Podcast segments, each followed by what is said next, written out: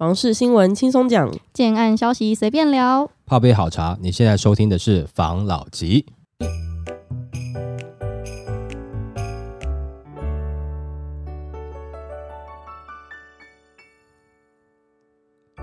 关心你的房事幸福，我是房老吉。我是大院子。好了，今天也跟大家分享一下哈，我上次有讲嘛，就是说就跟一些业界的前辈啊，然后还有一些专家聊天哦，发现平均地权条例在这个时候强硬的实施下去，到底是好吗，还是不好？我简单举个例子，这是我的理解啦，就像是我不知道大家小的时候哈有没有交女朋友，不小心的时候会发生一些事情嘛，多不小心，一下不小心，应该讲没忍住啊，没忍住好，那我问一下，当发生完事情之后，你事后避孕药嘛，你是要马上吃，还是下个月再吃？马上吃吧，下个月再吃有用吗？对，那还是三个月之后再吃？应该是马上吃。感觉上这个平均地权条例有那么一点点像避孕药，它在那个公布的时候，如果说在六七月就过的话，它效果应该是很好，狠狠的打击投机客。但是现在看来会有其他的隐忧。我现在假设我在十一月让平均地权条例通过了，打击了这些短期的投机客，让他没办法转手出去，对不对？好，当我不能转手的时候，那这些房子是不是都锁住了？锁住的时候，是不是就造成市场上好像又形成一个供应不足的现象？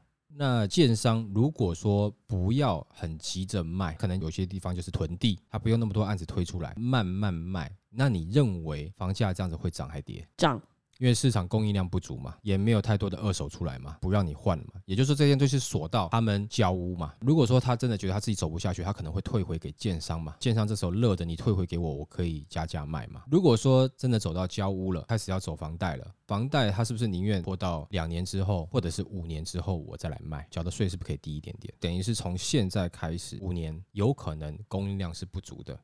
那他之前有提高了存准率，然后选择性的信用管制，对一些中小型的建商做了一些打击。那市场上就没有那么多中小型的建商可以出来玩了嘛，没有办法来刺激市场，然后让市场 CP 值更高嘛。这样子的话，就剩下那些大者很大的大建商。那大建商有缺钱吗？买了地囤了地，慢慢推，房价有可能下去吗？这房价下不去啊！而且你说那些已经到交屋了，然后要到五年后才要卖房子的这些人，对，如果其中有一两个人没有想要这样子，他就在这五年期间大幅度的加价卖，嗯消费者也没得选呢、因为他没有其他物件可以选，他只能接受他们。是因为市场上的供应量不足嘛，所以也就是说，你怀孕三个月之后，你再吃这个避孕药，顶多就是乱了一下你的身体，但是最后小孩子还是生出来了，有可能有这样的状况。那我们之前有分享到一个，刚好有人问嘛，啊，不过也感谢当时有网友问我这个问题，所以我去做了一些相关资料的阅读嘛，就问大陆跟台湾的关系嘛，对台湾房市造成的影响。那时候就去看了一下香港的资料嘛，香港就是被四大家族所占有嘛，食衣住行包含很多土地嘛，他们其实囤了很多地。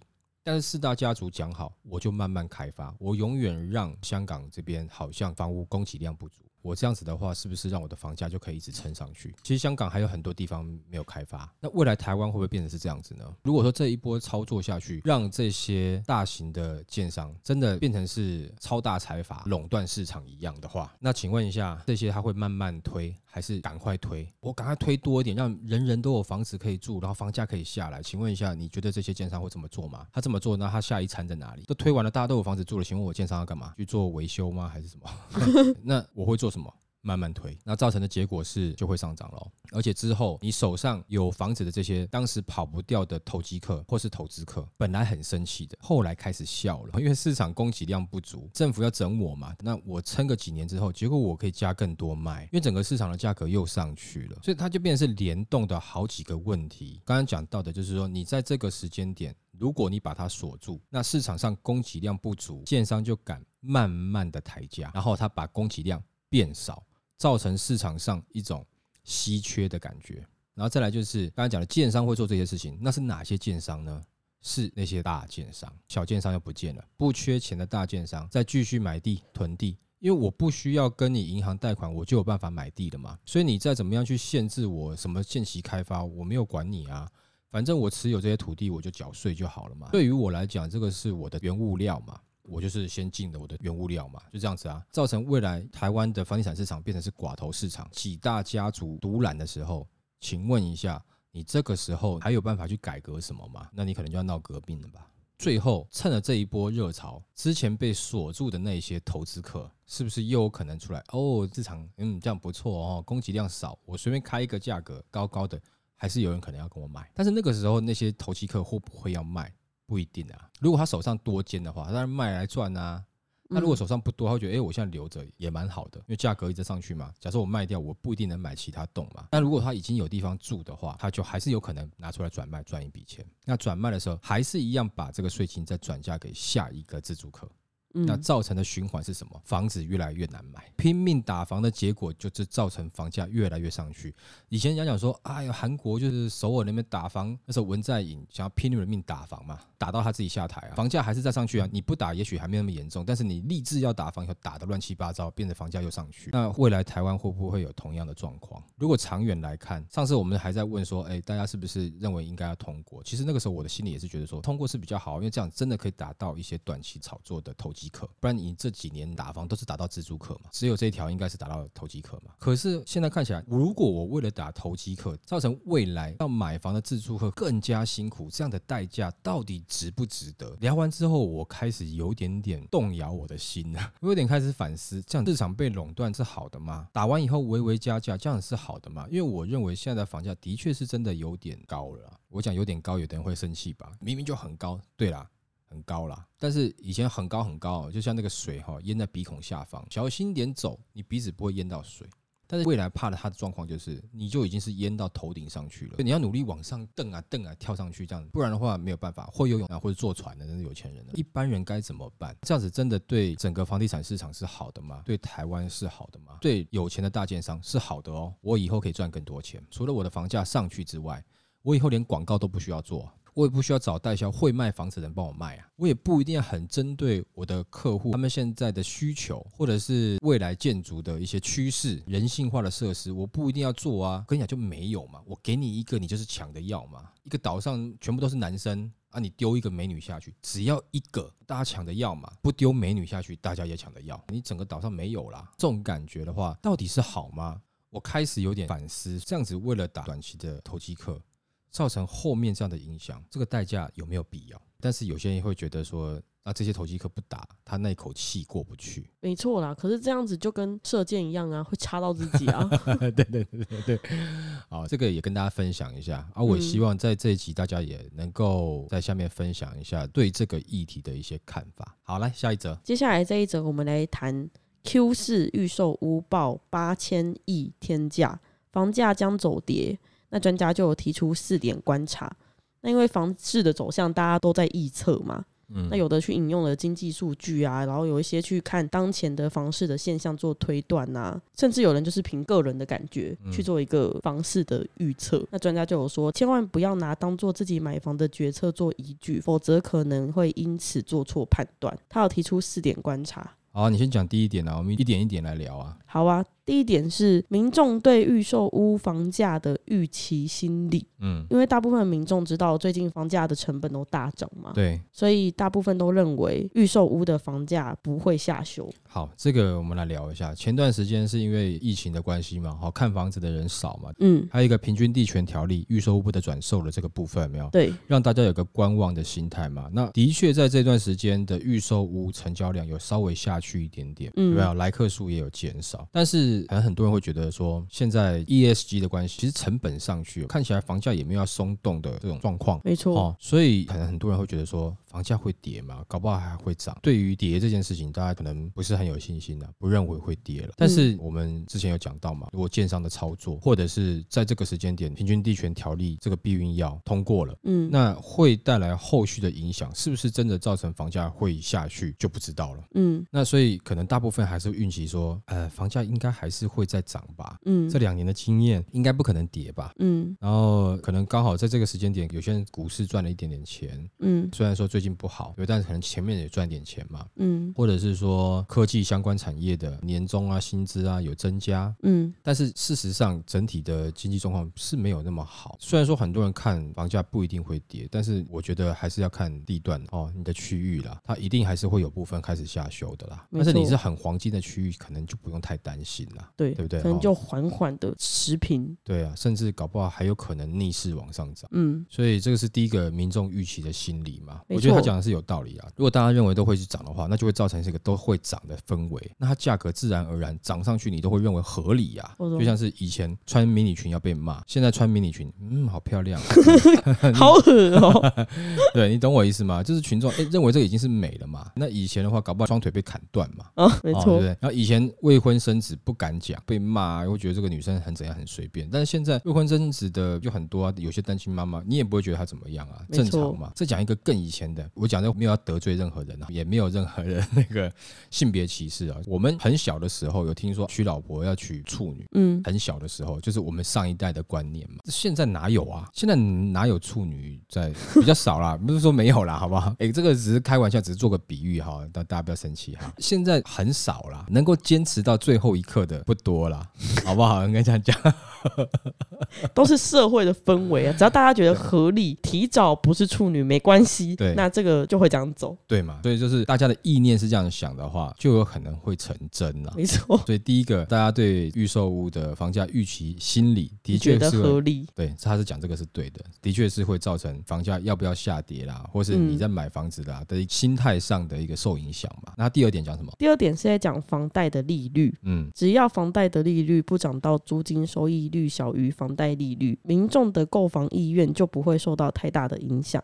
而依台湾当前的经济形势来看，虽然目前为止央行政策利率从六月十七号起已经调升了一点五码，听说九月二十二号还会再有一次的调升，只是目前要调升多少我们还不清楚嘛。对啦，但是因为联准会已经调三码了嘛。嗯那照理来讲，央行不是半码就一码了，这大家的猜测啦，嗯，好不好？这边我就讲一下，如果说目前的房贷利率提升会让你觉得紧到不行的话，也就是说你在这个时期买房哈，你有一点点微微的跟风了，对啊，对不对也有可能是我们之前不是有讲到吗？因为房价一直涨，对然后有两种民众，一种是咬牙进去的，对一种是望屋兴叹的。对那可能就是咬牙进去的，那牙是快咬到崩掉了。对，所以那个利率上升哦，会对他有比较大的影响。嗯那有一些呢，是他原本就没有要买房租房的，那他只是想租，没有要买，那这个可能对他来讲就影响不大，可能还社会新鲜人吧。嗯，那另外一种是他原本就是有能力买房的，目前的升息对这些人来讲可能影响也不大。升息其实影响的是咬牙进去的自住客。真的，哎啊，有点钱的哦，或是你要自产的，或是走长期的投资客，或是包租公、包租婆这种手上很多间的，它影响不大。对啊，因为台湾升息力道又不像美国一样这么强势。是因为它是要直接把这个通膨要打下去嘛。对啊哦，，那我们还是必须得去参考美国联准会的一个状况嘛。嗯，所以他讲的这一点哦，影响不大，当然是对于本来有实力、有能力、有意愿要买房子的人影响不大。但是对于你那个房贷跟你的薪资所得啊占比比较高的，譬如说你占到五十趴以上、嗯，六十趴以上，那当然对你来讲，一千块、两千块，或是那五千块，就是你的救命钱了。所以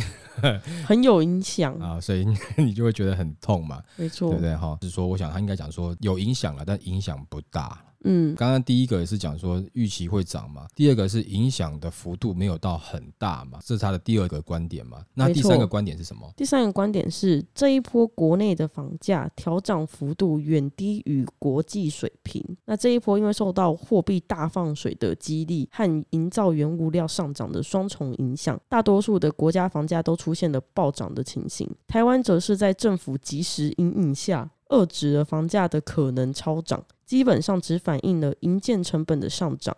因此，在举世升利率、缩货币、抗通膨下，房价反而可能持稳，而呈现量缩价稳的格局。我觉得其实是有道理啊。在美国 Q 一之后，疫情刚开始的时候，因为嗯大量的印钱，你知道吗？就这样，你手上钱一多的时候，你想的都是我要投资赚更多的钱，人人都想用钱去赚钱嘛。但是有些人是哦，那钱拿到我拿去消费，哎、嗯 好也有了哈。但是各个国都一样，一定有很多人是拿去投资。那那时候股市不是也很热吗？嗯，然后还有 NFT 这种东西也跑出来嘛，然后对啊虚拟货币啦，都在炒啊。啊，各国的房地产有没有在炒？炒啊，炒作啊。我告诉你，其实连车子都在炒作啊，包含二手车也都在炒作啊。二手车其实我之前有讲过嘛，价格很高嘛。但是你可以观察到一下，现在的二手车价开始下去了，那新车也开始就哎供应开始回稳嘛。也就是说，其实最近这几年的状况，因为一直印钱出来，大家资金太多。那当然，有些是旧产业，有些人因为疫情很惨，但是没有受这些影响太大的人拿到了这些钱，或是他更容易贷款贷到他要的钱，他不拿这个钱去炒作吗？啊，不要讲炒作啦，投资啦，嗯，一定的嘛。我跟你借钱，你跟我收一趴的利息，我先讲，我我不想投资，我把钱借给人家两趴，有人要跟我借，那请问一下，我是不是就赚了一趴了？对。那假设我先拿去投资，他可能可以给我十趴的回报，我这么高的回报，那我是不是就赚九趴了？我要负担的借钱的成本很低，我一定会去拿去去炒作啊。一定会去拿去想办法赚钱啊！其实全球不能说全部，多数国家的确是有这样的状况。那他说台湾涨得还好哦，没有像国外那么夸张，也可以这么说。但是也可以说另外一个条件是，台湾也没有这个条件像国外涨得这么夸张。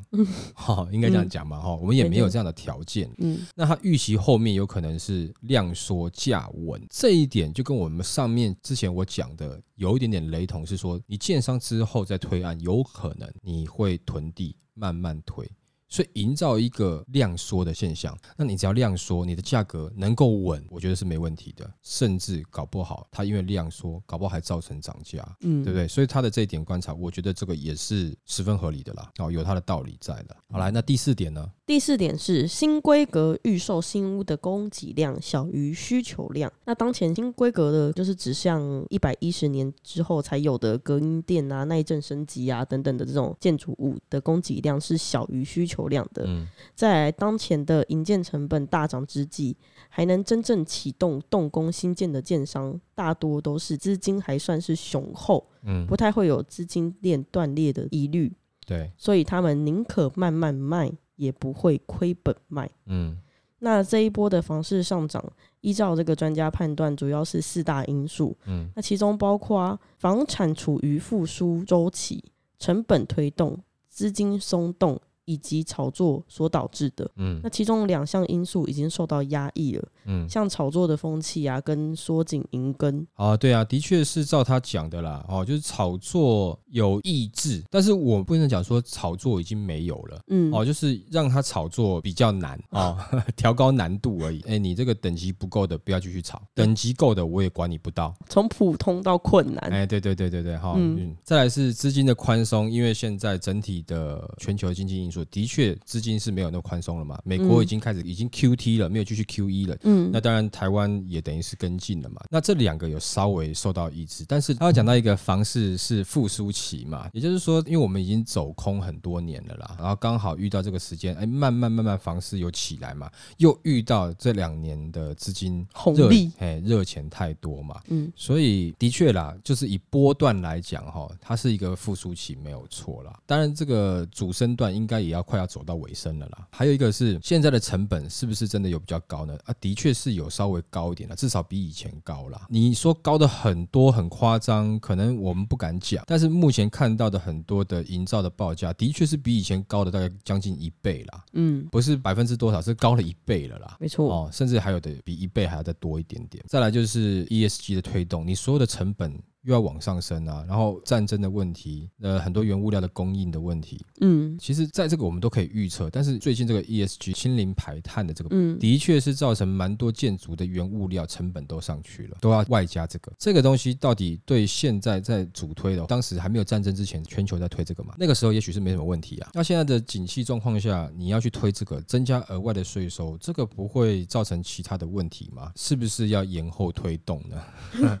但是因为感觉这是个全球趋势啦，台湾不早点做这样的事情也是不行嘛。而且再是其他这是全球说了算，对不对？那有这样东西，它就是有一个碳税在嘛，那没有办法。那这些会反映在你的房价吗？定会啦。嗯，不然的话，他做生意还亏钱，没有人要嘛，所以一定会反映在上面。不管是你的钢铁的提供商，你从国外进来的时候就贵了，这个没有办法。这个的成本上去不会像你之前前段时间投资客在炒作这么凶嘛？譬如说我拿到房子，然后二十分钟以后总价贵了一百五十万嘛，不会这样子嘛？哦，你钢铁再怎么样给他。收碳税，也不可能收到这样子嘛。但是它是会微微上涨的，会啦。那它还有没有别的吗？就还是这四点？就这四点，那我觉得他这四点其实讲的也都算是有道理，嗯，十分有道理了，好不好？那也给大家做一个参考，好不好？好，来下一则。现在防重不专业，前辈怒呛，问题都不会，没成交就怪买方。反正就是有个网友，他在网络上面有点像是在抱怨呐，因为这个网友呢，他做过很多的工作，他也有做过房仲。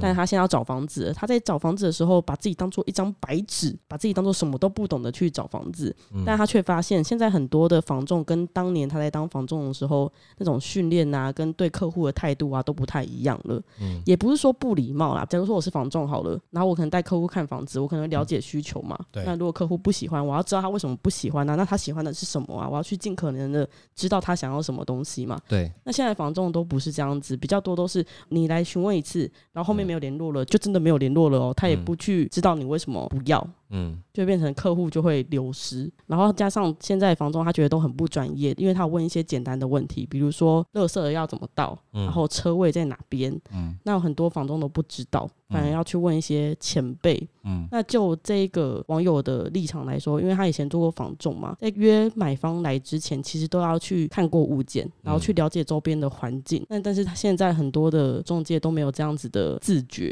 就只是一直在塞案子，然后也没有想要去。认真卖房子啊？嗯，其实这个我们上礼拜讲过嘛，对不对？我们上礼拜讲的一个状况就是说，那个时候好像是未来是上游。可能会说下游可能会比较热嘛，我那时候看法是有一点点不至于到他们讲这样子的原因是什么？因为这两年多啦，其实因为房市不错嘛，那有很多新入行的房仲嘛，那在这个时间他需要学什么？他什么不用啊？他就是拿到房子可能等一下就卖掉了，他只要说我手上有这个，人家就来抢了，就好像是我今天去非洲，然后跟大家讲说我手上有吃的，每个人就过来抢了，不需要去特别讲说我这个物件怎么样，案件怎么样，而且呢，可能很多人自己都会做功课，他。已经习惯这样子的销售模式了嘛，所以我那时候还讲说，等到之后房子回归到正常的自助面的需求，你要去介绍产品的时候，这些人他有可能就不会做了。哎，结果你看上个礼拜才讲，这礼拜就有出现这样的新闻，人家不习惯做啊。没错，现在的房仲是是比较多都只会排队。嘿，有可能，嘿，反正我就是想办法拿到嘛，没错啊，或者是说我跟其他投资客拿嘛，嗯，那跟这些投资客在讲，我需要讲什么？没有，就是哦，你这个给我啊，你要赚多少？好，我帮你卖。啊，我赚多少赚多少，就这样子啊。嗯，如果有人要买，哎，这个多少钱？你要不要？啊，不要我就下一个，不要我就下一个。就是他完全只是要做一个过水的概念啊，嗯，啊，中间抽个水钱嘛，嗯，就这种感觉嘛。哦，所以是不是现在年轻一代的这两三年进入房仲市场的，是不是有蛮多有这样的状况？我认为是会有啦，嗯，不至于每一个，但是我觉得可能比例上是不低的，因为在这两年的熏陶当中，会跟着排队啊。会听到很多建商要推案的消息啊，对，好，然后去拿到啊，啊，或者说，哎，他认识哪一些投资客啊，嗯，哦，那一群那一群，我认识很多投资客那一群的，这一群 A 群、B 群、C 群这样子，反正我就是把这个拿到以后就帮忙转卖嘛，没错。如果说你只是这样处理的话，你觉得有什么专业吗？我觉得其实专业度不高啊，就跟感觉很像很久以前刚开始有电子烟。在台湾呢，就全部都要走水货进来的时候，嗯，也就是这样子啊。中间有些人就是哦，就转一手卖个烟机器，或是说补充液啊，或者说烟弹什么，中间就转一手啊，这样子啊。那那你到底有什么专业？没有啊，他赚的是什么资讯差嘛，就一买一卖嘛。其实我们当时一开始在做这个节目，其实也只是想说分享一些经验，我们也不想讲太深。看到新闻，这时候有什么样的议题，就简单做一些分享嘛。其实我们之前还有在做一些案件的分享嘛，就主要是说让这个讯息是不要是只有某些人有，是。讯息尽量我们知道的就能够尽量跟大家公开透明化一点点嘛。那当你也有这些资讯的时候，你就不会因为资讯的落差、讯息落差。被人家赚了一大笔钱嘛，没错，因为也不是我赚的嘛。但我们这样是不是断人家财路呢？我们也不知道。我只是觉得说啊，如果说这些讯息你们也可以知道的话，你也许就不需要买一个房子买的这么卑微嘛。对啊，买的这么辛苦。嗯哎，房仲这个，我有个八卦想要讲给大家听。嗯，反正我最近就有听到祖北有个案子，我朋友在分享。嗯，他说他那个案子呢，有房仲在 mobile 零一上面，嗯，去做推广。对，他说竹北某某新案嗯。要的请加一，嗯。去做这样子的拉客户的这个动作。嗯。然后他就很好奇那个房仲到底是谁，所以他就去想办法去了解到那个房仲是谁。嗯。反正那房仲呢，他是竹科的工程师，嗯。然后那个工程师他说他们是一堆喜欢投资的工程师组成的一个小小间的房仲，嗯。那他就很像是你刚才说那个过水资讯差的这种房仲，因为他就只是跟建商拿到一户，然后嗯。想办法再拉一个人嗯。来买这一户，中间他就要抽五十万，嗯，都已经进红单了，还有这种连单都没有的钱对啊可，以赚，嗯，好羡慕哦。就形成另外一种传直销，对，也不能讲传直销了，应该讲是老鼠会啦，好吧？因为传直销它是有有法在管，它不一定都是违法，它老鼠会的模式嘛，对不对？嗯，成为 member 你就要钱了嘛，对啊。没错重点是你这个消息听说是这样子的，你那个朋友嗯，还是这间建设公司的高层嘛，对，所以他自己都不知道这个房子有在外面卖，没错，然后就已经有人说在外面卖了，那就也就是说他完全连房子都没有拿到啊，他就敢这样讲啊，所以有的时候内神通外鬼人，你怎么知道？没错，所以像这样的状况，他就是资讯差嘛，对，这个不是赚钱，这是骗钱。嗯，如果说那个是真的拿不到，他帮你拿到的话，那可能你还可以说，那你没办法，你就让他赚一点吧。嗯，对，但是他如果他还没有拿到，他就要跟你骗一下，那跟你自己排队是一样的意思。其实会把这个业界这个市场搞得很肮脏啊。对啦，就是那种感觉，你们在房地产业界的人非奸即盗，没这种感觉那也不好嘛。也许我们之后是不是可以在之后的时间，我们有一些新案呢，我们也可以跟大家分享。我们一开始在做的时候，除了一些新闻，我们分享自己的看法之外，嗯，啊，我们有在分享一些预推的一些新案嘛？那、我觉得我们之后应该也还是要做一下吧。这个我们有试掉的一些资料，我们有的我们就尽量跟大家来分享一下了。好，也不一定是说你是投资客你才要这些资讯嘛，对不对？你是自助客，你可以早点知道，也没有不好啊。降低那个资讯落差。，对，哦，只是哎让大家能够获得讯息的平衡度好一点点。嗯我也不能说让你们领先呐，没错那也许这样子可以帮助你们做出你们自己的决定嘛，帮助你们省五十万。好啊，那就来抖内我们来 啊。好了，那下一则，有压力的屋主最好杀。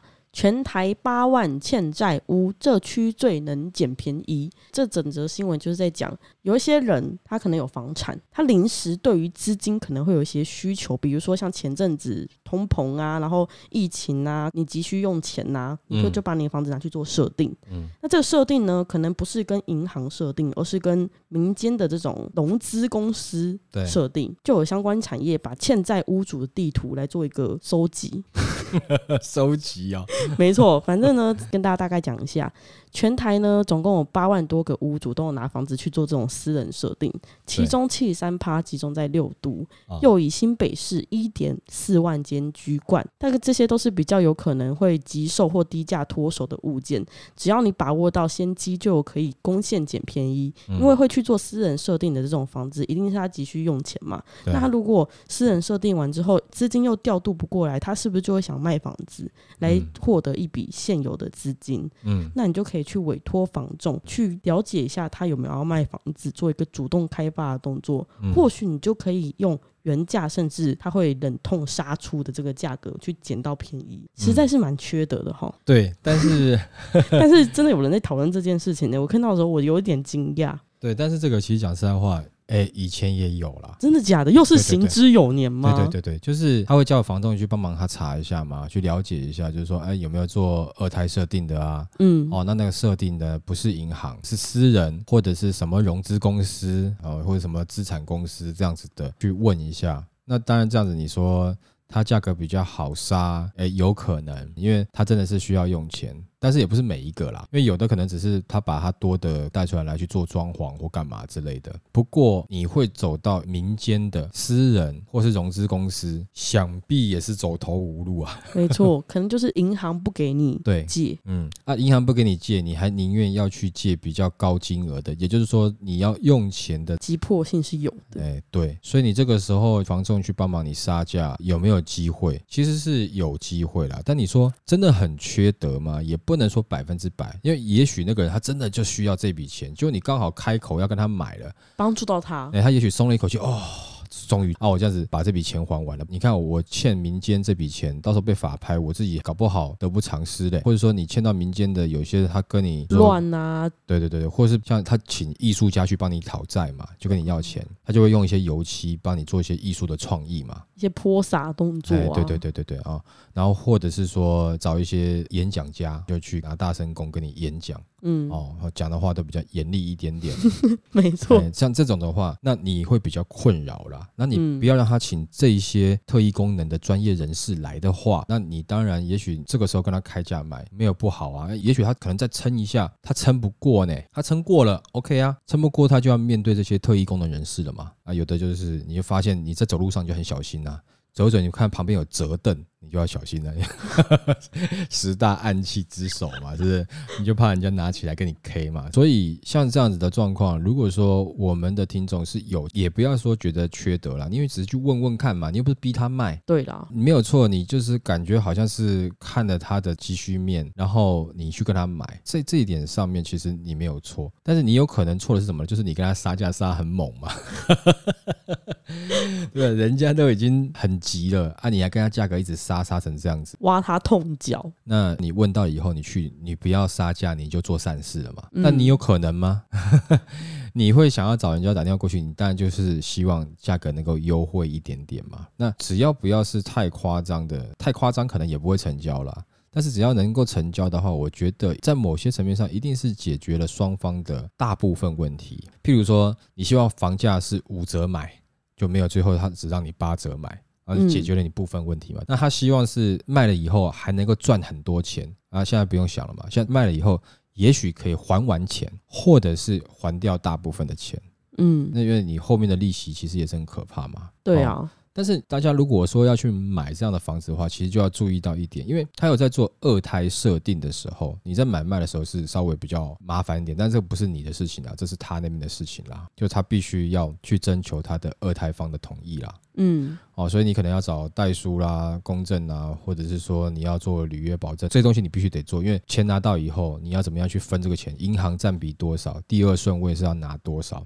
这个嗯。有点复杂，那这个可能就建议这个时候也不要省钱，你就找专业的代书，你也不要在那边听我们讲，你也不要去上网就去查别人，哎，你去找专业的代书帮你处理，没错，这样是最好的。那因为你如果说你很想要了解细节的话，那我们下次找做代书的朋友来跟你分享好了，或者是你去考代书就好了。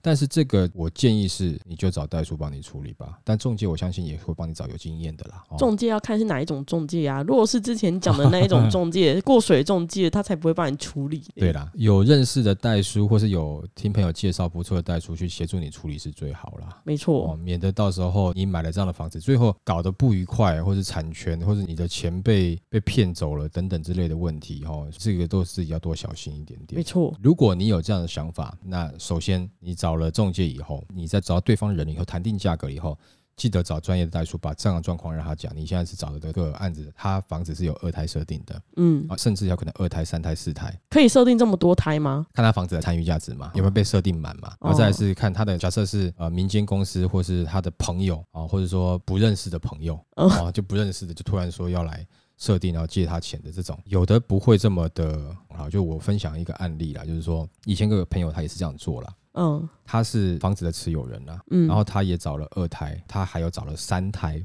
然后他好不容易找到买方嗯要卖，那要卖的时候，他必须要去做二胎、三胎的涂销嘛。可是先讲这个二胎、三胎，其实并没有想要放他，因为觉得哎，他好像缴这个钱缴了很多年，因为他就是一直想还，可是他也还不完啦。对方就是一直在收他的利息嘛。啊，就对方的这个二胎、三胎的啊，就在他们在见面的时候，就是对要买方哈、有一点点就是施以压力，不希望他买。啊但是我知道他这个二胎、三胎的想法是，我觉得这两个可能二胎、三胎他们是同一伙人啦，他就是想要让这个。卖方，我朋友房子卖不掉，然后继续缴利息给他们，缴缴缴缴到最后缴不出来的时候，那就把房子就直接拿走，便宜卖给他们。那低于市价的部分，等于是因为他房贷当时贷好像是七成，才七五成啦，也就是等于是他用七成的钱去取得这个房子，他自己在转卖。那他自己当时借给他的钱，那利息收收赚赚，大概也回来不少嘛，也有这样子的啊。那你在买的时候，你就哇搅这浑水很不舒服嗯哦。我要买房子，好像还被对方恐吓的感觉，还要被黑道嘿嘿嘿恐吓的因为感觉，他他们就是已经锁定要把这个屋主榨干，榨干以后，房子再拿走了。啊，大概就是像这样子的。所以还是注意一下啦，不要随随便便，哎、你开心就冲进去哦。哎所以要买二胎要带兄弟去，那你带去，你是不是要给兄弟钱？不然干嘛跟你去？你那房你购物的成本很高，你又要带中介，又要带带书，又要带兄弟可能他兄弟就是兄弟啊。啊，亲兄弟啦，对不对？啊，对了，如果说大家去买房子啊，记得带亲兄弟去哦，哈，没好不好？错好啦，好，那今天我们就分享到这边了。好，谢谢大家收听这一集的房老吉，拜。